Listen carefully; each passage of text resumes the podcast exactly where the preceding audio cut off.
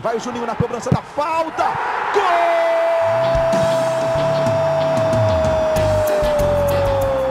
Está entrando no ar o podcast. Sabe de quem? Do Vasco!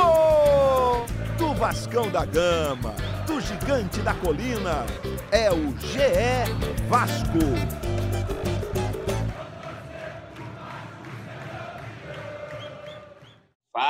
Torcedor vascaíno! Tá começando o episódio 88 do podcast GE Vasco. Eu sou o Luciano Melo e depois de longos meses, longas novelas, parece, não dá para garantir, que chegou ao fim o processo eleitoral do Vasco. No momento, Jorge Salgado é o presidente eleito, toma posse ali no início da segunda quinzena de janeiro. Para falar bastante sobre isso, sobre a decisão judicial de ontem, quinta-feira, a gente está gravando aqui no fim da manhã da sexta. Estou recebendo aqui duas pessoas que acompanham muito de perto o Vasco. Primeiro, um dos setoristas de Vasco do GE esse ano. Como é que você está, Fred Gomes? Seja bem-vindo.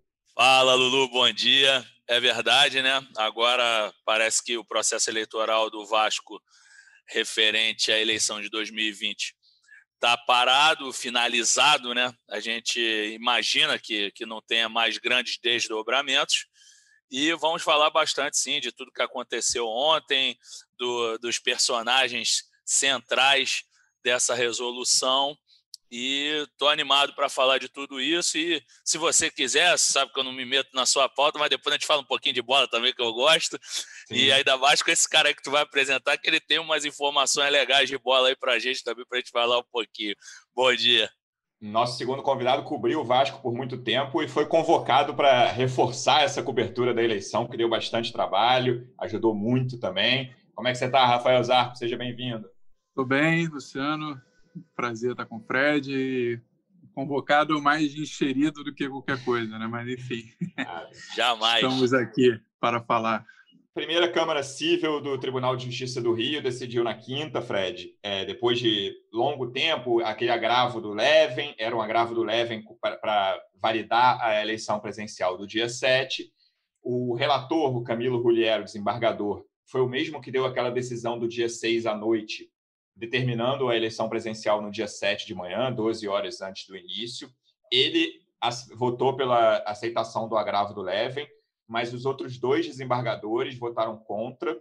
Então, está anulada a eleição do dia 7 e o acórdão publicado ontem pelo TJ, vale ler, a gente publicou no, no GE, é, a toda, o voto lá, a decisão do, do acórdão, deixa claro que prevalece a eleição do, online do dia 14, vencido pelo Jorge Salgado.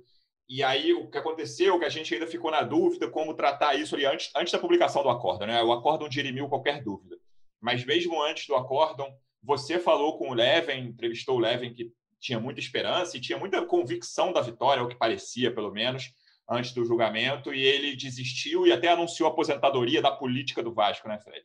Verdade, Lulu. Assim, eu acho que justamente essa insegurança que nós tínhamos para tratar esse resultado, eu acho que ela começou a, a, a ser encerrada a partir dessa, dessas declarações do Levin, me surpreendeu, inclusive, eu achei que por ter sido um, um, um processo tão atribulado, tão turbulento, tão é, ácido, eu achei que isso não fosse terminar ontem e me surpreendeu bastante da maneira com a qual ele tratou. Ele havia feito um compromisso via Instagram no dia 6 de dezembro, falando que, independentemente do resultado do dia 17, ele respeitaria.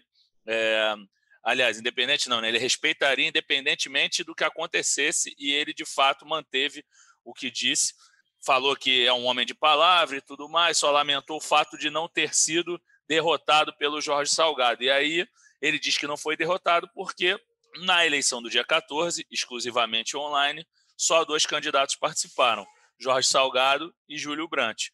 O Levin acabou não disputando, ele se considera vencedor do dia 7, né? mas essa eleição não tem mais efeito legal a partir da decisão tomada pelo TJ ontem. E depois, como você disse, veio o acórdão, que tirou qualquer dúvida. Durante a nossa apuração ontem, a gente conversando com, com o Alexandre Campelo também, logo que, que foi resolvido, eu liguei 200 vezes para o presidente do Vasco, o atual mandatário, até peço desculpa a ele, e ele me disse... Fica tranquilo off... que vai sentir falta depois. Ah, é verdade.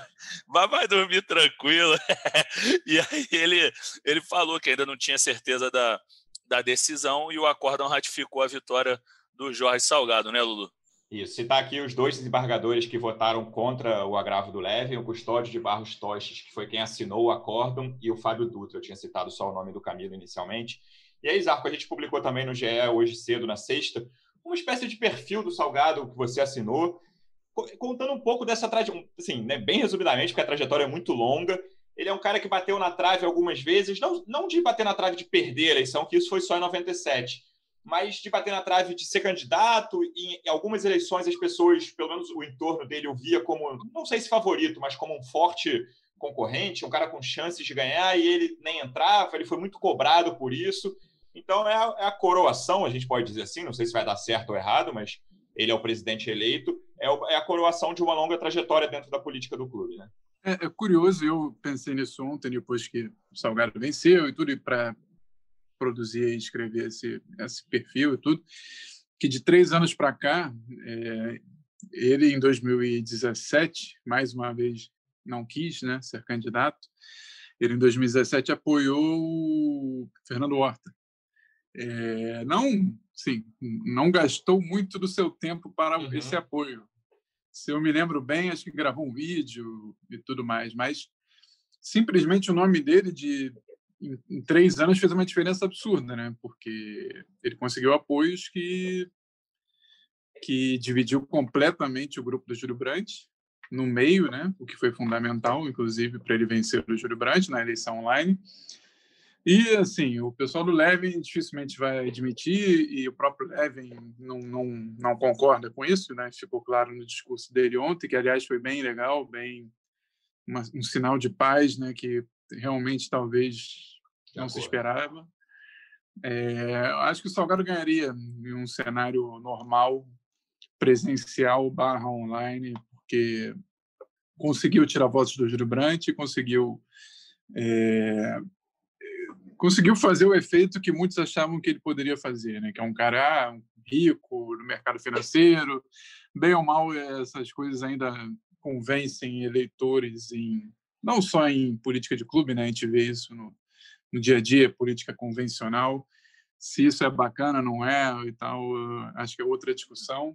Mas ah, o brasileiro, de modo geral, e não só o brasileiro, né? Vota em cara que acha bem sucedido e tudo mais. A gente viu o Donald Trump aí ganhando a eleição nos Estados Unidos, né? Dificilmente a gente vê um cara que não seja, não tem uma aura assim de poderoso entre aspas de vencer, né? Enfim, é, mas ele, mas ele conseguiu é, é, reunir muitos votos e realizou um sonho, né? Que era um, um cara que, por mais que o perfil dele seja um cara muito discreto, tente atuar pelas pelas sombras, digamos assim, né? não fique aparecendo muito e tudo. Tanto que ele participou de alguma maneira nessa gestão do Campelo, nem que seja assim, falando com ele no telefone, participando. Pagando salário. pagando salário, né? Exatamente. É, mas ele, mas ele sempre quis ser presidente, né? Ele se informava o tempo inteiro sobre o Vasco. Isso eu ouvi ontem de novo de algumas pessoas, inclusive do Adriano Mendes, né? Conversei com o Adriano ontem, tem uma aspa dele na matéria, mas o Adriano me falou que eu não conhecia o Salgado, mas, mas assim que ele decidiu sair, o Salgado pediu para entrar em contato com o Adriano e pediu para ligar para ele, marcou um encontro, mostrou a preocupação do Adriano sair, considerava o Adriano um bom valor ali na política interna, na administração do clube, né? E agora o Salgado tem um grande desafio, né? Que eu não falo em união, não, não acho que vai haver uma grande união, acho isso utópico, sempre achei, em qualquer clube, em, em qualquer situação, mas ele precisa botar no, no, no, papel os planos dele, né? Ele vai ser o presidente aos 73 anos, situação, eu encerro o perfil, né, essa matéria dizendo isso, né? situação completamente diferente de lá de 1997, né? Sem me estender muito, que a gente vai continuar falando, né? Em 97, o Vasco estava prestes a assinar um contrato milionário de, de patrocínio, né, que foi lá com o Nations Bank, né, se eu não estiver errando isso. o nome principal, né, que tinha é Bank isso. of America, Nations Bank, poria mão em milhões de dólares ali, uma coisa absurda que fez o Vasco formar timaços em todos os esportes e criar uma dívida também enorme, porque esse acordo, esse contrato depois deixou o Vasco com a mão na frente e outra atrás, e agora o Vasco está desesperado por dinheiro, vai recorrer a, a, mais um fundo na sua história, né? inclusive o Salgado já soube que o Salgado vai ser o grande financiador inicial desse fundo, né? botei isso na matéria também, mas agora a luta é para não cair, né? E, e se não conseguir se conseguir se manter na primeira divisão, é uma oportunidade aí de seguir a eterna reconstrução desse clube tão sofrido nos últimos anos de São Januário. Esse processo eleitoral do Vasco foi muito curioso por várias razões, além de muito complexo, muito confuso. É, tem um, assim, eu vou entrar num terreno pantanoso aqui, eu não quero nem emitir juízo de valor nem na política nacional, nem na política do Vasco, mas eu vejo uma comparação. Eu não sou o primeiro que diz isso, mas eu acho que eram pessoas que o tratavam como, ah, é maluco, eu nem estou querendo dizer isso aqui. Eu acho a campanha do Leven no Vasco guarda semelhanças com a campanha do Bolsonaro em 2018, Concordo. que é um cara, é, um cara anti, que se vende como antissistema, é, que é muito apoiado pelo sistema, é, é por alguma tipo.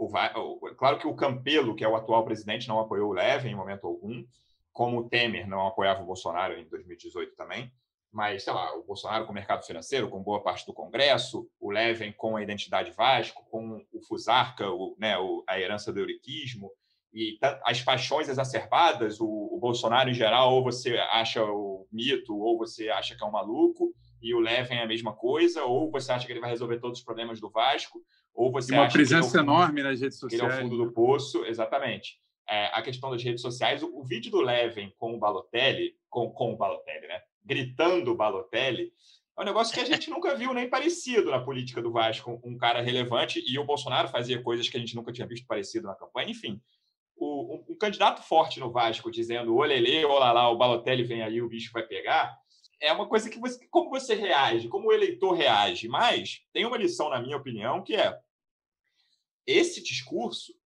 pega torcedor, né? Então, assim, até eu acho, acho não, tenho certeza absoluta de que uma das missões do Salgado é abrir o clube, é botar sócio torcedor para votar com determinadas condições. A gente está saindo de uma semana na qual o Inter teve 29 mil eleitores na, na votação, o, um clube com bem menos torcida. Fala, Exar.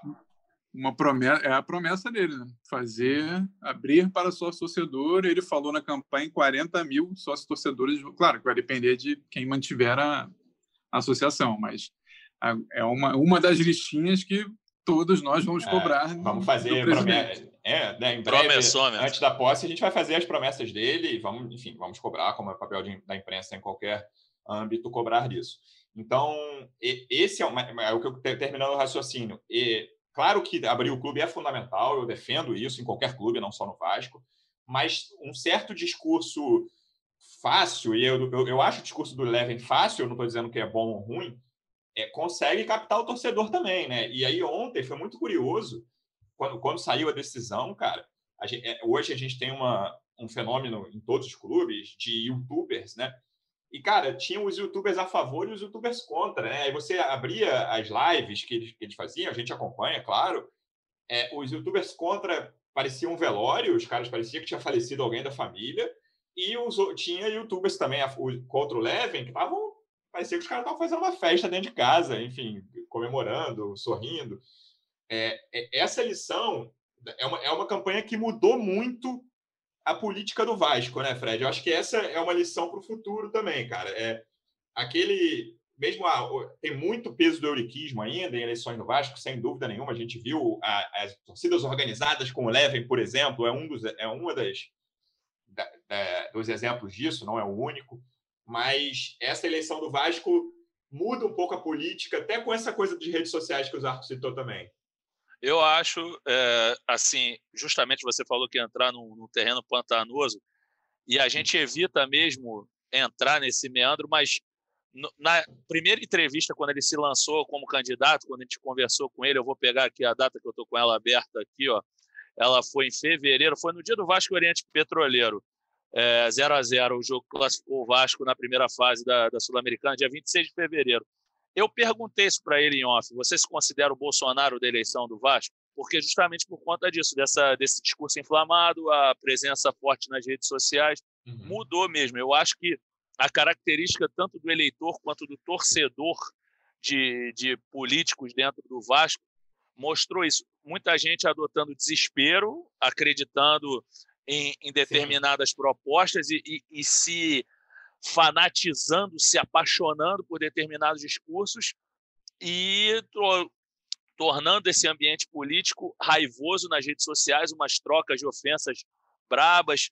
Realmente acho que foi muito diferente do que se viu no Vasco de antes. Obviamente que eu não cobri como o Vasco tanto tempo, como o Zarco cobriu o Vasco tanto tempo antes, mas de fato mostra uma, uma cara nova da eleição do Vasco e foi isso que você falou mesmo. Assim, acho que que foi uma coisa muito tóxica e por isso me surpreendeu o fim. Eu acho que o fim, o desfecho de ontem, se é que vai ser o fim, uhum. é, me chamou muita atenção, porque eu acho que todo mundo saiu um pouquinho bem na fita, assim. Acho que o Levin saiu bem ao, ao sair com aquele discurso conciliador de que o Vasco precisa de paz. Ele falou isso, palavras repetidas pelo Campelo, não foram exatamente essas palavras, mas ambos falaram que o Vasco tem pressa. que também. ontem todo mundo falou a mesma língua, né? Todo falou mundo, depois de língua. meses falando inglês e grego, sei lá. É isso que me chamou a atenção. Acho que todo mundo saiu relativamente bem. Acho que o Mussa é outra figura. Eu sei que você vai tocar no, no assunto posteriormente, mas eu já hoje, hoje, Fred. Diga, eu acabei de ler hoje a maior torcida organizada do Vasco. Hoje ele lança uma nota com parabéns ao Salgado, né? Que também de certa forma foi bem inesperado também, né? Exato. E, e, e outra outra facção também, a Ira Jovem, que fez aquele, aquela é, invasão na semana passada ao CT do Vasco, eles falavam a eleição foi no dia 7. Então tinha essa divisão das organizadas também. Então eu acho que é uma paz que até nos surpreende bastante, que todos nós estamos torcendo para que, que aconteça, porque a gente quer. É, eu acho que principalmente o jornalista não pode escolher o ambiente, a gente tem que mais é que noticiar da maneira que for e receber da melhor maneira possível e se adaptar. Mas eu acho que essa paz faz bem o Vasco. O Vasco precisa de paz, de fato, e acho que todos os agentes políticos, os principais agentes políticos desde ontem, vêm é, comungando da mesma ideia, é, é até redundante, né? Comungando já é, é você partilhar de uma ideia, mas acho que foi bacana assim ver essa paz. Acho que o Vasco precisa disso mesmo. É, Falando nisso, outra promessa de Jorge Salgado naquela entrevista é: vocês não vão mais ver o Vasco dessa maneira, dividido politicamente. Essa vai ser difícil. É. Acho que vocês lembram disso, né? Sim, lembro, lembro. Outro, outro paralelo que eu vejo aqui, eu, eu tinha esquecido de citar entre o Levin e o Bolsonaro, é que eu acho que os dois foram muito subestimados no início das campanhas pelos adversários. E tem um erro, que aí eu acho um erro crasso do Levin, que é, não sei qual foi o raciocínio deles, no dia 7 ali, claro que, cara, desembargador, juiz, a gente sabe que pode acontecer de tudo no judiciário, quando veio a decisão judicial, Cara, todo mundo em São Januário sabia que ele estava na frente até aquele momento. Era 7, eram 7h45 da noite, a eleição ia até às 10 O que, que ele tinha que fazer na minha cabeça? Ele e o Roberto Monteiro, que foi muito incentivador da volta e que o apoiava, o presidente do Conselho Deliberativo. Cara, lacra essas urnas. Mais importante do que isso, fecha a lista de quem já votou, que isso é fundamental. E aí, você, se, se, se deixarem. Se, era lógica, né? Tipo, anulou aquilo ali vamos a gente a gente né a justiça dá uma segunda chance para os eleitores contando aqueles votos do dia 7 mas no momento que eles fizeram o que eles fizeram de retomar a votação sem autorização judicial contar ali para mim eles eles deram tipo um all-in do poker né vamos com é, é tudo ou nada que tinha muito pouca chance de dar certo na minha cabeça. Claro que eles tinham muita confiança, mas tinham muito pouca chance de dar certo gente falou bastante do Levin, eu quero voltar para o assunto salgado com o Zarco. E aí, Zarco, você falou sobre. Ah, ele tirou bastante voto do Júlio Brandt. Queria que você lembrasse, a gente já falou isso em matérias, acho até que no podcast, acho não, no podcast com o Salgado também, quando a gente entrevistou todos os candidatos. Como é que foi a formação desse grupo? É, tem o Vitor Roma, tem a turma que estava na, na gestão Campelo. Queria que você lembrasse também de forma resumida, porque é uma longa história, como é que foi essa formação que originou a chapa mais Vasco do Salgado? Eu acho que começa ali naquele, numa reunião do, do Conselho Deliberativo, quando se vota as contas do, do, do campeiro, né? que há um, um racha ali na, na base de apoio da Sempre Vasco, né? que Sempre Vasco tinha... Que é em 2019, né? as contas de 18.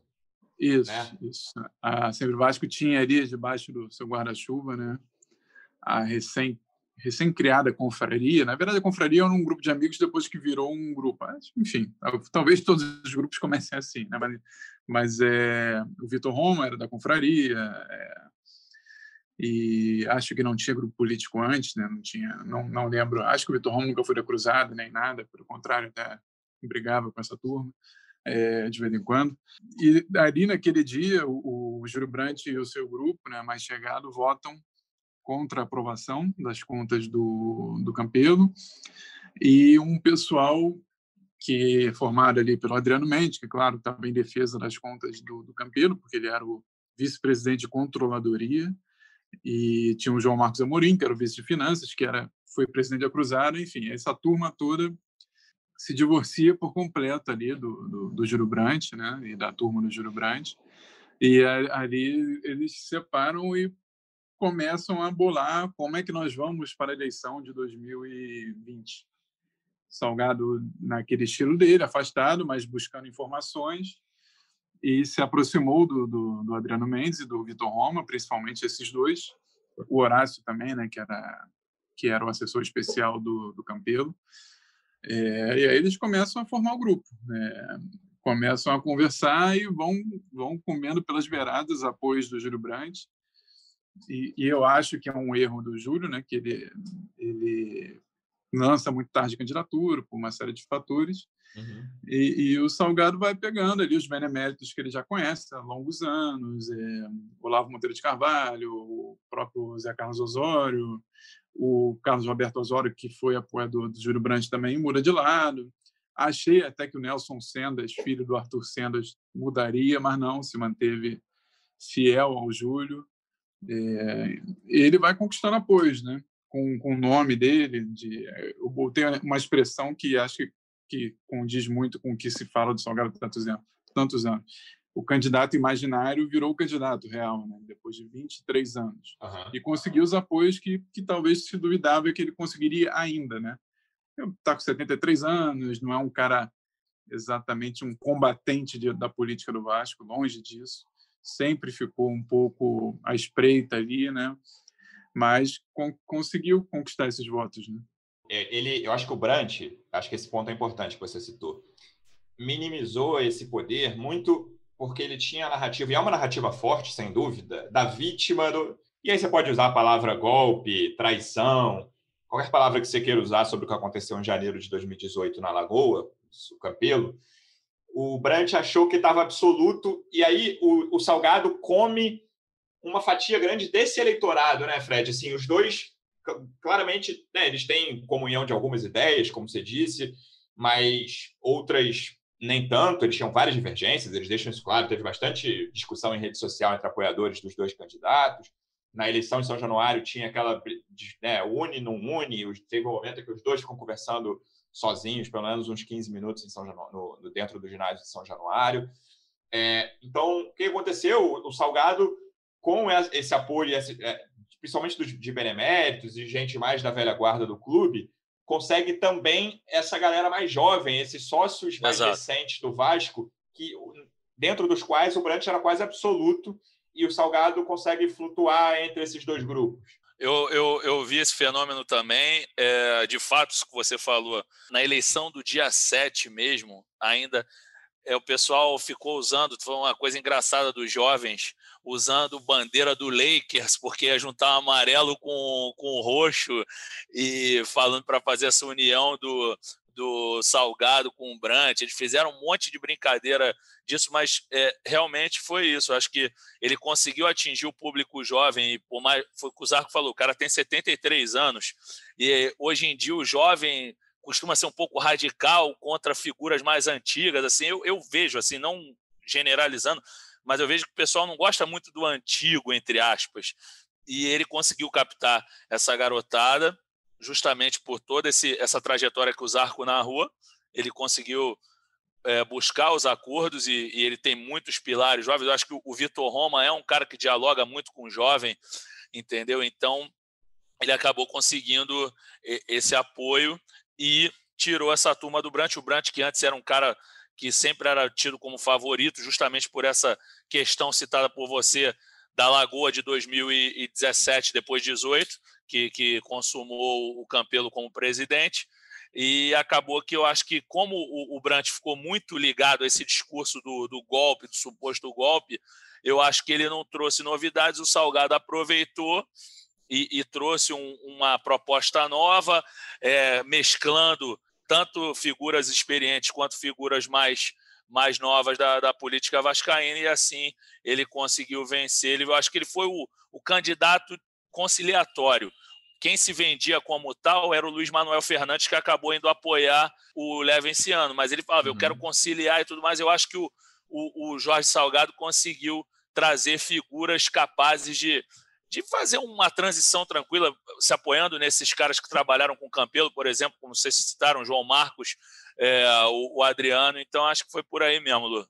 Zarco, a grande interrogação, até do plano de governo do Salgado, antes da primeira eleição, de qualquer coisa, é o futebol. Né? Eles lançaram, antes do dia 7, vários vice-presidentes, a gente citou hoje na, na matéria, presidente de conselhos, tudo estava ali, está desenhado, a gente sabe qual é a equipe do Salgado, mas tem essa grande interrogação no futebol. Né? A gente publicou ontem que ele vai tentar prorrogar o contrato do, do, do Benítez até o fim do brasileiro em fevereiro com o Independiente. O Independiente sempre foi contra isso. Vamos ver se vai ceder, porque o, o Salgado não acha que acha que não tem condições de o clube fazer esse investimento nesse momento, em 18 de dezembro. Pode ser que mude de ideia de comprar o Benítez.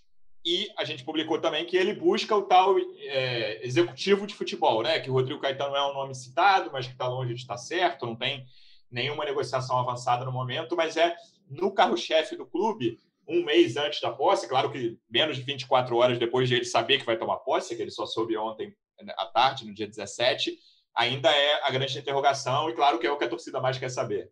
O Salgado foi vice de finanças lá nos anos 80, né? Tava até querendo lembrar esse esse histórico dele, 86, 87, 89, ele combinando com o título brasileiro, pegou um período ali de, de muitas vendas que fez o Vasco fazer caixa, né? Uhum. O Vasco na época perdeu Romário, Donato, Giovanni, é, bastante dinheiro ali o Salgado conseguiu administrar e, fazer o Vasco investir na época, né?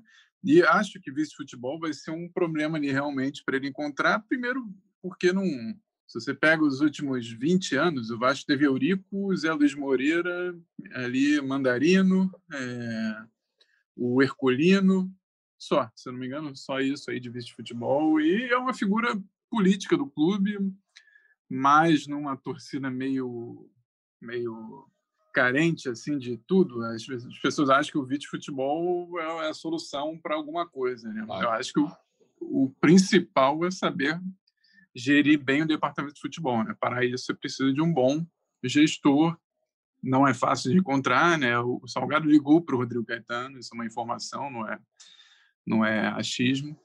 É, conversou com ele, já, já havia conversado com ele durante a campanha, sabe que o Rodrigo está negociando com São Paulo, mas é, agora é, vai, vai ouvir as pessoas da chapa dele, né, da turma dele, sabe que há sabe que houve uma rejeição de parte da torcida, né? É difícil medir, né? Isso por rede social apenas, né? Sim. E no Mas... estádio já é difícil, imagina sem ter torcida no estádio, né, cara?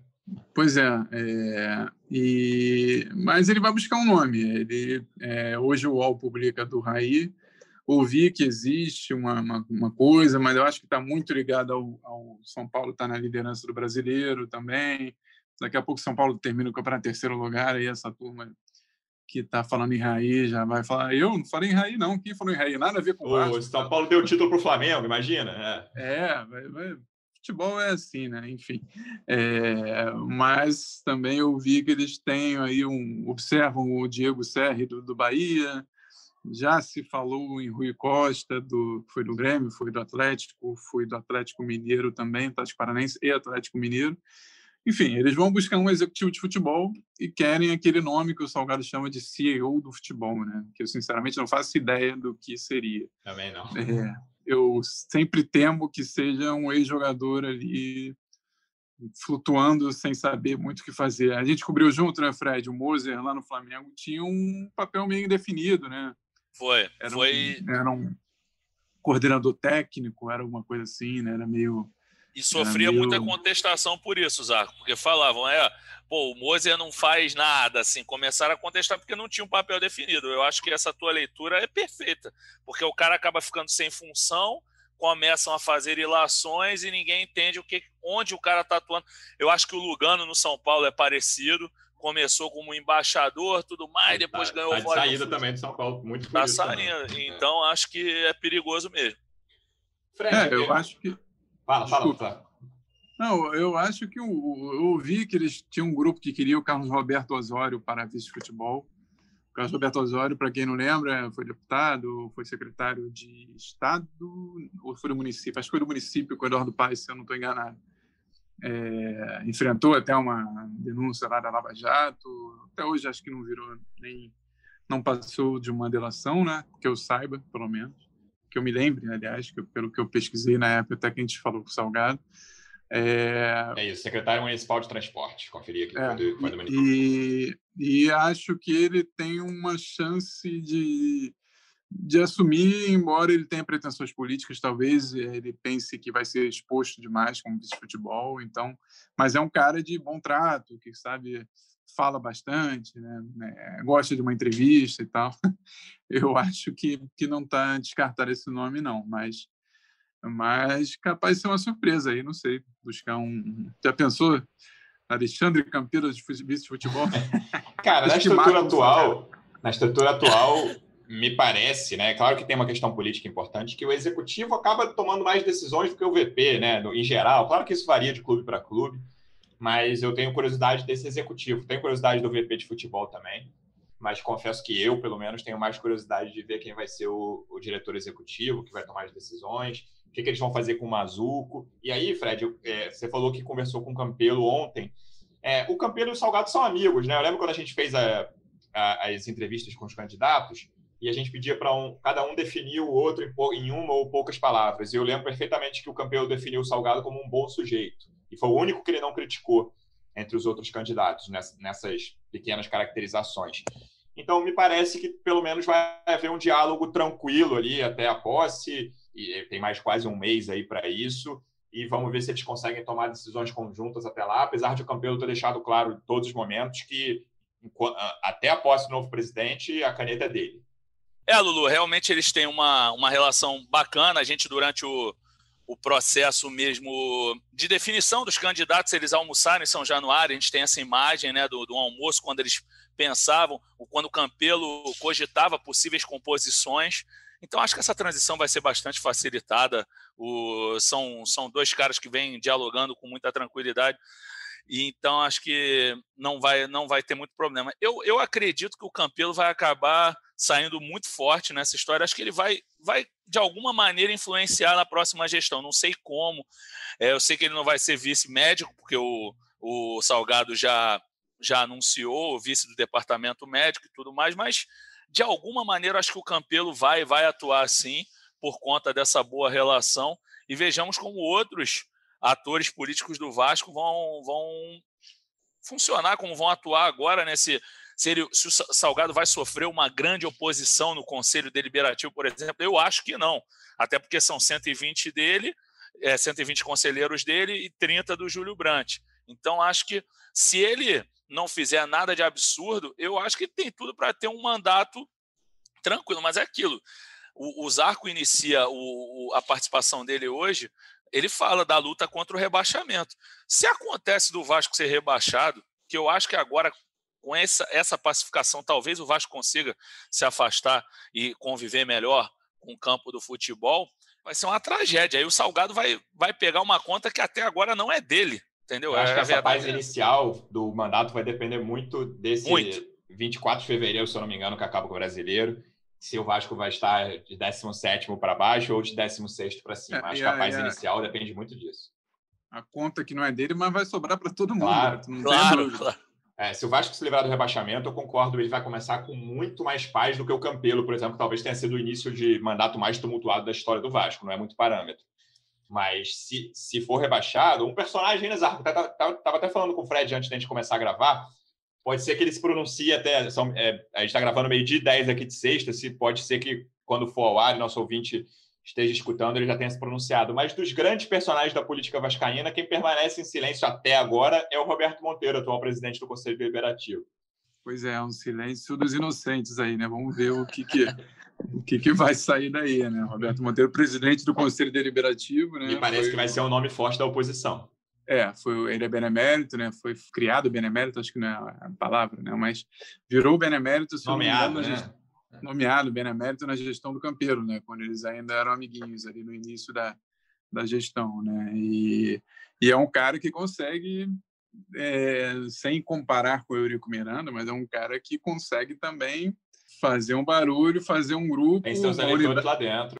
É, uma unidade de grupo grande que ele, que ele consegue ali. Ele é um cara muito ligado a advogados e tal, foi sindicalista, eu acho, foi, é, foi da OAB há alguns anos e tudo. É, ele tem força política e vai observar o cenário. Né? Eu lembro quando o Roberto Monteiro era candidato em 2014, que a gente teve um, um entreveiro, entreveiro normal, assim, de não gostar de matéria, mas ele é um cara de bom trato, pelo menos com a imprensa. É, acho que é um nome que não, não vai sair do, do, do campo político, não.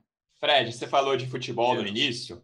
Domingo, quatro da tarde, tem Vasco e Santos. O Santos só conseguiu uma goleada em quarta de final de Libertadores essa semana, vem pouco embalado, garantiu vaga na semifinal, ainda não sabe quem vai ser o rival entre Boca e Racing. Racing ganhou o jogo de ida que, que a gente espera? O que, que a gente pode esperar? A gente, tudo bem que essa semana foi muito voltada para o lado político, tanto acho que até o torcedor quanto a, apuração jornalística, a gente teve que ficar muito atrás disso. O, o julgamento já estava marcado. A segunda foi ali de ver se o Sapinto ia cair ou não ia. O Sapinto ficou.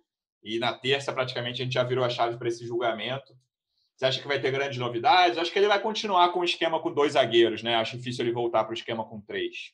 É, eu acho que ele não muda, não. É, pelo é, eu, eu tenho tentado, assim, eu sempre converso com vocês e falo que apurar as opções do, do Ricardo Sapinto tem sido muito mais difícil. Eles têm conseguido fechar isso em outros outros treinadores, o Abel, não é, criticando o Abel e o Ramon, mas era mais fácil. Não que eles dessem mole, mas era mais tranquilo de saber e o português está conseguindo trancar bem o, o, as suas convicções mas no último jogo acabou que a gente conseguiu, é, com dúvidas, mas conseguimos dar uma escalação bem fiel ao que aconteceu. E acho que ele não, não muda, não. Hoje a gente deve ter uma novidade: o Vasco treina à, à tarde. Eu, eu fico na dúvida, aí é uma opinião minha.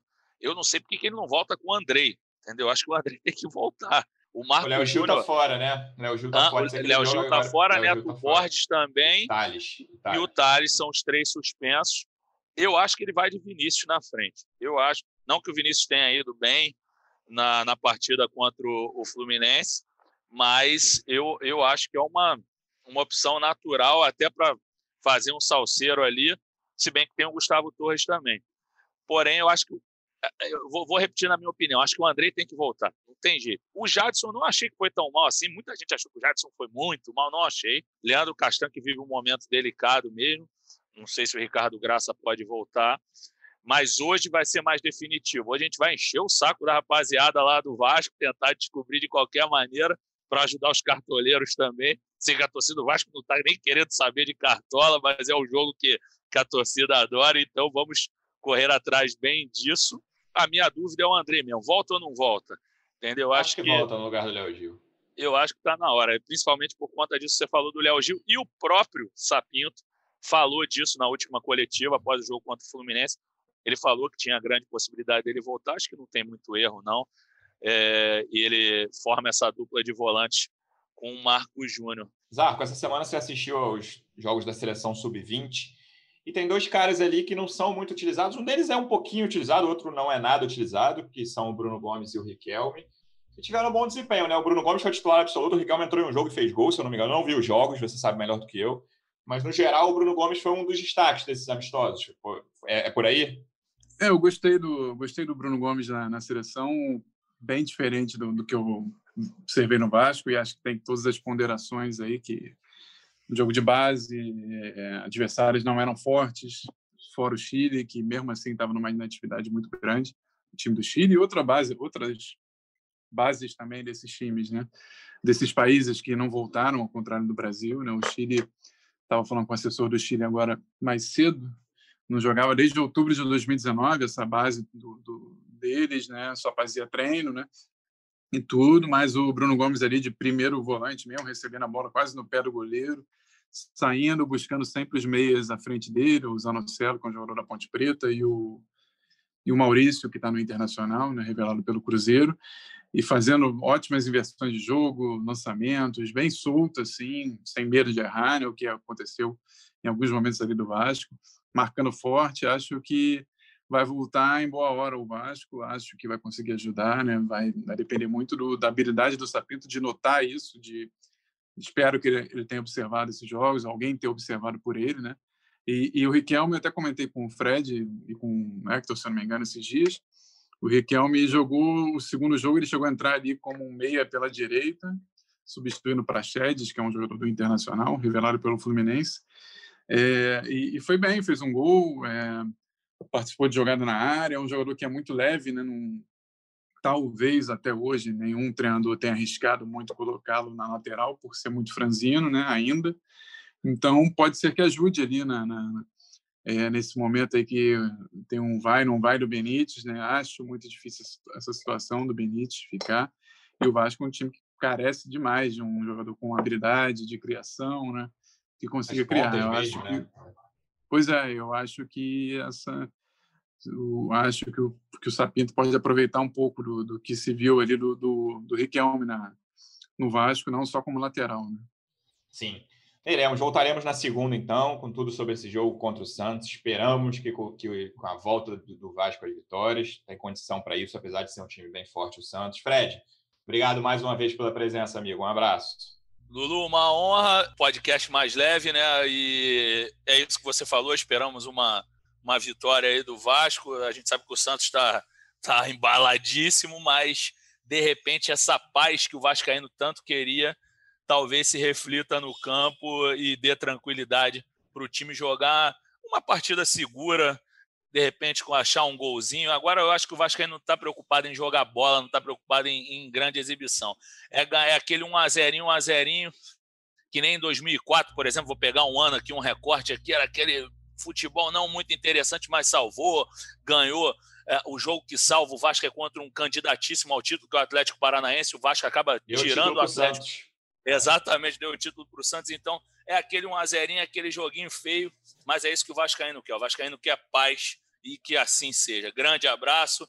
Zarcão, te fazer um agradecimento aqui no podcast, mas você nos ajudou demais nesse processo. Eu sei que ele não acabou o processo eleitoral, mas você falou enxerido, não, você porra, foi fundamental para a gente. Ontem foi o dia de dar um respiro nessa eleição e você foi demais, como sempre, dando esse apoio a gente. Você é o, é o nosso grande repórter. Eu sei que você não gosta desses elogios, você fica bravo comigo, Fred, para com isso. Vai dar ciúme. Deve tá levando esporro no privado já. É, eu já devo estar, tá, porque ele está digitando ali que eu estou vendo, mas eu eu gosto muito dele, ele é meu irmão, mas antes de ser meu irmão, é um profissional sensacional e nos ajudou demais. Obrigado, Zarcão. Chegou então. Para resumir, eu faço minhas as palavras do Fred. Muito obrigado também pela presença hoje. Foi ótimo. Abraço, amigo. Valeu, muito obrigado aí. Até a próxima. Torcedor Vascaíno, obrigado pela audiência. Até segunda-feira. Um abraço.